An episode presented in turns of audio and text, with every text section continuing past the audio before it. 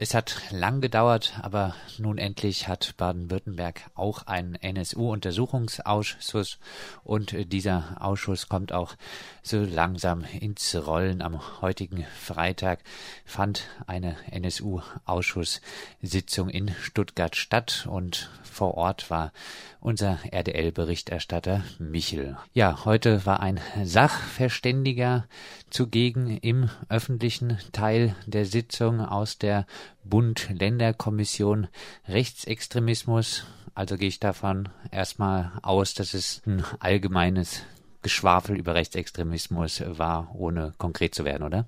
Es ist nicht ganz richtig. Ähm, es war nicht nur allgemeines Geschwafel, aber Stand ist, dass mit der öffentlichen Einvernahme von Sachverständigen der Ausschuss jetzt in seine öffentliche Phase übergegangen ist. Herr Faldig war von 2002 bis 2010 der Leiter oder der Präsident des Inlandgeheimdienstes in Hamburg und war Mitglied von vier Parteienvertretern, ehemaligen in äh, dieser Bund-Länder-Kommission, die gegründet worden ist, um die Strukturen des Informationsaustausches etc.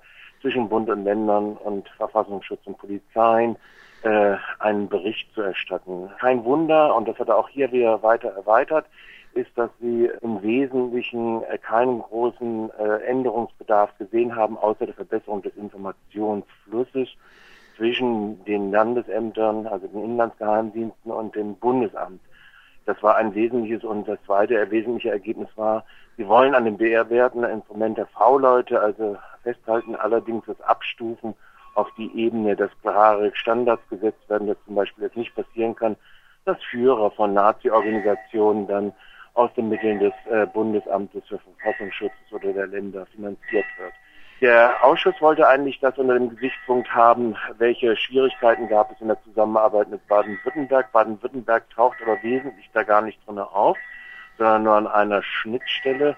Also die Ermordung von äh, Michel Kiesewetter äh, wird dort erwähnt. Das war für sie sehr atypisch, aber sie konnten in Bezug eigentlich in dieser Bund-Länder-Kommission, die ihren Endbericht Anfang 13 vorgelegt hat, nichts Wesentliches Bericht erstatten dazu. Insofern war dieser Außenblick auf die baden-württembergischen Behörden des äh, Landgeheimdienstes namens Landesverfassungsschutz oder LKA und die Kooperation mit den Bundesbehörden nicht gerade sehr ergiebig. Der Ausschuss ging dann auch um 11.10 Uhr vorbei. Heißt, ähm, der Ausschuss musste sich jetzt nicht mit dem totalen Versagen der baden-württembergischen äh, Behörden äh, befassen. Nein, nein, muss er nicht. Es wird jetzt am Montag weitergehen. Da werden dann nochmal die Berichte aus dem Bundesuntersuchungsausschuss. Da gab es ja heftige Kritik an der Weitergabe von Akten.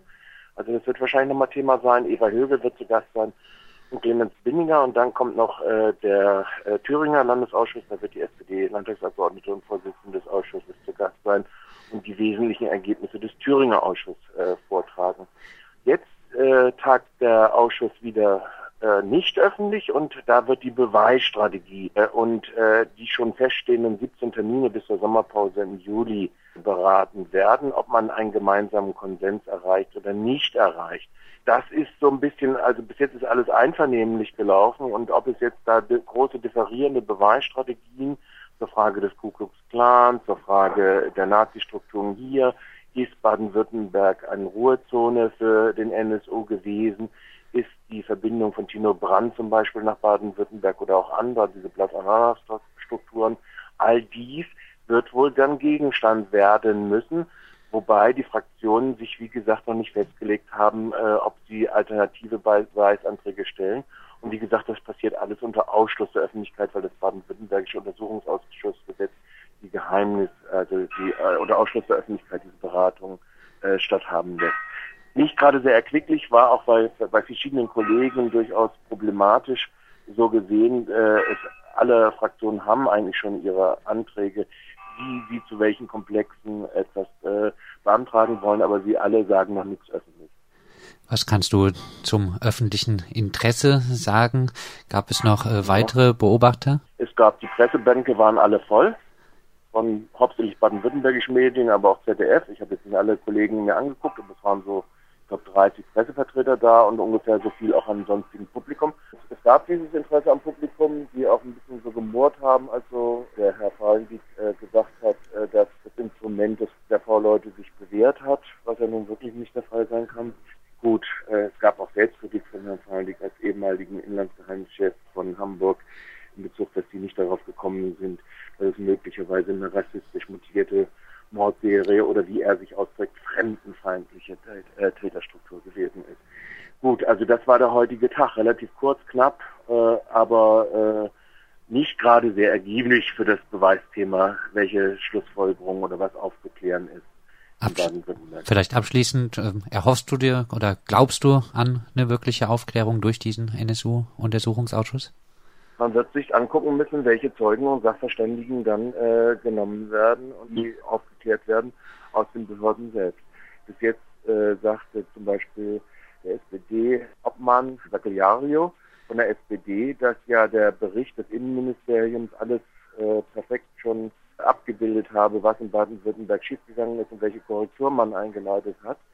Und wenn man das so sich hört, anhört, dann, wenn das dabei bleiben würde, dann wäre das äh, nicht gerade sehr ergiebig. Aber äh, man kann ja Überraschungen noch erwarten. Vielleicht, vielleicht gibt es ja auch durchaus Alternativen in der Beweisführungsstrategie oder Beweiserhebung überhaupt, das was dort ausgeleuchtet wird. Angesprochen wurde zum Beispiel die Rolle, ist der Ku als Honigtopf in Baden-Württemberg eingerichtet worden, ja oder nein?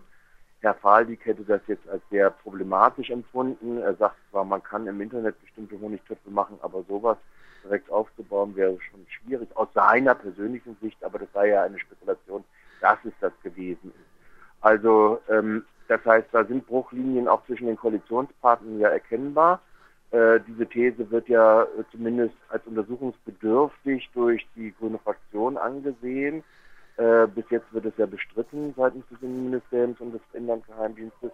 Aber äh, wir werden wir werden sehen. Ja, also zumindest von der SPD aus scheinbar kein wirkliches Aufklärungsinteresse zum NSU-Sumpf. bis jetzt vorgelegt hat, über das, was der Innenminister bis jetzt vorgelegt hat. Genau, so hatte ich den Eindruck. Das sagt. Aber man kann sich ja äh, angenehm wird, äh, getäuscht werden. Wir werden sehen und auf jeden Fall den NSU-Untersuchungsausschuss auch weiterhin kritisch begleiten. Das war unser Kollege Michel aus Stuttgart nach der NSU-Untersuchungsausschusssitzung.